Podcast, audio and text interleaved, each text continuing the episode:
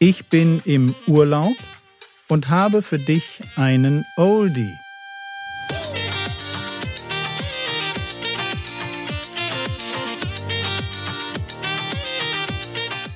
Theologie, die dich im Glauben wachsen lässt, nachfolge praktisch dein geistlicher Impuls für den Tag. Mein Name ist Jürgen Fischer und diese Woche geht es um Grausamkeit. Gott stirbt am Kreuz für unsere Schuld.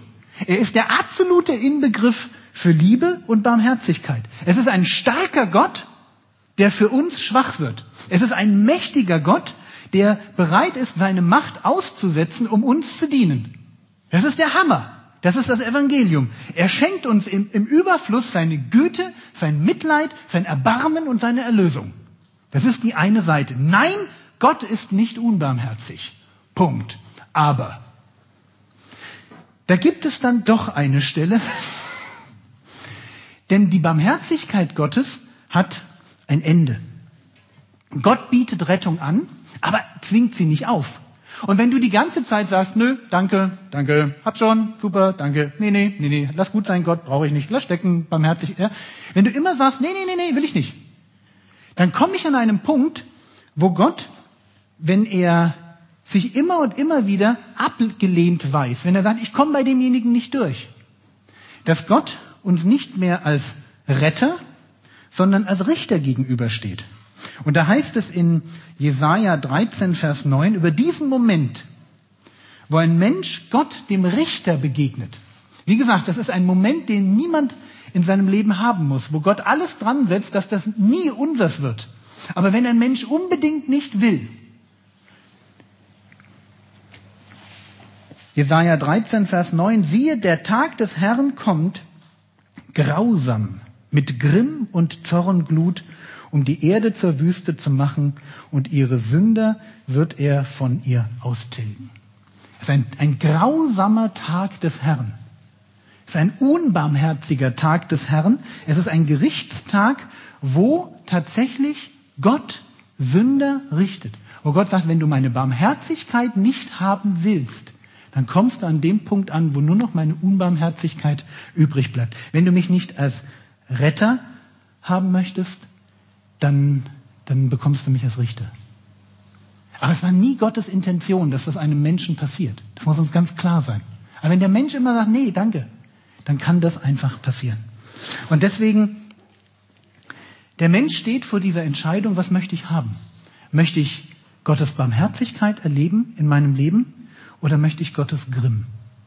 Und ich möchte, wir haben ja heute den ersten Sonntag im Monat und wollen zusammen Brotbrechen feiern. Weil es geht mir nicht darum, über den Grimm Gottes zu reden, sondern es geht mir eigentlich darum, über die Barmherzigkeit zu reden. Und wenn wir einen Punkt suchen in der Geschichte, wo Barmherzigkeit Gottes sichtbar wird, dann ist es das Kreuz. Es ist dieser Moment, wo Jesus unsere Grausamkeit, das, was wir angestellt haben, nimmt, ja, wo, wo er unseren Mangel an Güte, unsere Sünde, unser Versagen, wo er das nimmt und sich selber auflädt und mit diesem, mit diesem Sack voll Sünden, die eigentlich unsere sind, sich an ein Kreuz nageln lässt und dort elendig verreckt, um für unsere Schuld zu bezahlen. Wenn wir gemeinsam das Brotbrechen feiern und wir wollen jeden herzlich einladen, der ein Kind Gottes ist, der für sich das weiß, ähm, der, der sagt, ja, Jesus ist in meinem Leben König, er ist in meinem Leben Herr, dann wollen wir, wir feiern das auf die unterschiedlichsten Weisen.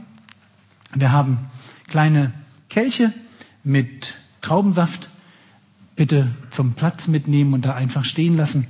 Wir haben einen Kelch mit, mit Rotwein. Wir haben kleine Stückchen, so Fienchen, wo jeder sich eins nehmen kann. Wenn wir Brotbrechen feiern als Gemeinde, dann ist das zuerst einmal ein Gedächtnismahl. Wir essen zusammen und wir essen miteinander, weil wir uns gemeinsam erinnern wollen an das, was Jesus getan hat. Wir sind die Grausamen. Und er ist der mit Mitgefühl. Und er stirbt für uns. Und so wie wir Brot nehmen und das Brot zerkauen, so hat er sich für uns quasi zerkauen lassen, kaputt machen lassen. Und wie wir von dem Kelch nehmen, sei es im Kleinen oder dem Großen, das spielt keine Rolle, bringen wir zum Ausdruck, wir spielen in dem Team Jesus. Wir gehören zusammen. Wir wollen, dass das, was am Kreuz passiert ist, tatsächlich in unserem Leben Realität ist. Und wir, wir wollen, ich weiß nicht, aus was für, einer, was für einer Woche ihr kommt, aber wir wollen uns wieder ganz bewusst dafür entscheiden, nee, grausam wollen wir nicht sein. Ja? Jesus war nicht grausam und wir wollen es auch nicht sein. Jesus war barmherzig und wir wollen uns bewusst für Barmherzigkeit entscheiden. Wollen schauen, wo hat sich Grausamkeit eingeschlichen und wollen sie rausschmeißen. Ja, das ist, das ist so eine innere Entscheidung. Ich nehme teil und ich sage, danke Herr. Danke, dass du für meine Sünde bezahlt hast und ich möchte jetzt einfach vor, damit alle das sehen, ich möchte dir nachfolgen. Du bist mein Herr. Ich gehöre zu dir. Ich gehöre dir. Ich will dir dienen. Und wer das sagen kann, kommt nach vorne, lasst euch einladen. Ich würde gerne noch ein Gebet sprechen dann wieder Phil bitten, dass er bei den Ersteren mit dabei ist und dann haben wir einfach Zeit. Und ihr könnt dann auch in Ruhe beten für euch, könnt euch die Zeit nehmen, die ihr braucht.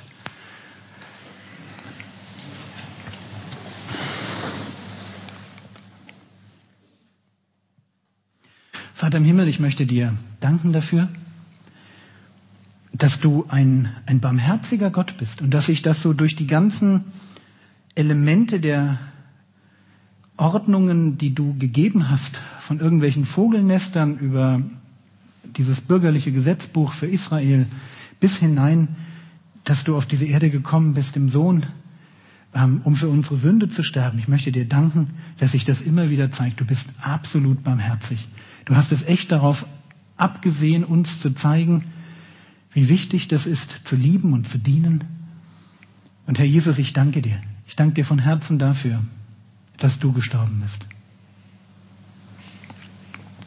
Du weißt, wie wir uns fühlen. Manchmal fühlen wir uns als die Überlegenen und manchmal als die, denen es völlig dreckig geht.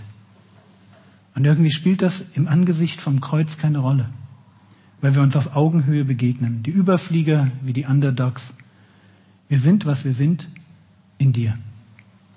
Herr, wenn du einem von uns seine Sünden nicht weggenommen hättest, dann wäre er verloren. Und da, wo das passiert ist, da sind wir gerettet. Da gehören wir zusammen.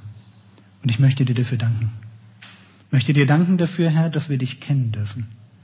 Möchte dir danken, dass wir in dieser Welt, die langsam aber sicher in der Grausamkeit versinkt, wo gute Werte verloren gehen, dass wir mittendrin einen Gott kennen, der liebevoll ist. Möchte dir von Herzen dafür danken. Und Herr, ich bitte dich in unser aller Namen, dass du unser Herz anrührst und uns ein klares, bewusstes Ja schenkst zu dir und zu deinem Anspruch an unser Leben, dass du dich über uns freuen kannst. Das wünschen wir uns. Und ich wünsche mir ebenso, Herr, dass du uns das schenkst, dass wir, wenn wir Brot und Kelch teilen, dass wir wissen, dass dieses Ja nicht abhängt von unserer Performance, dass wir als Sünder zu dir kommen, als Versager, als Halbfertige. Und dass du uns immer und immer wieder in deine Arme nimmst, einfach weil du uns lieb hast. Und dafür möchte ich dir danken.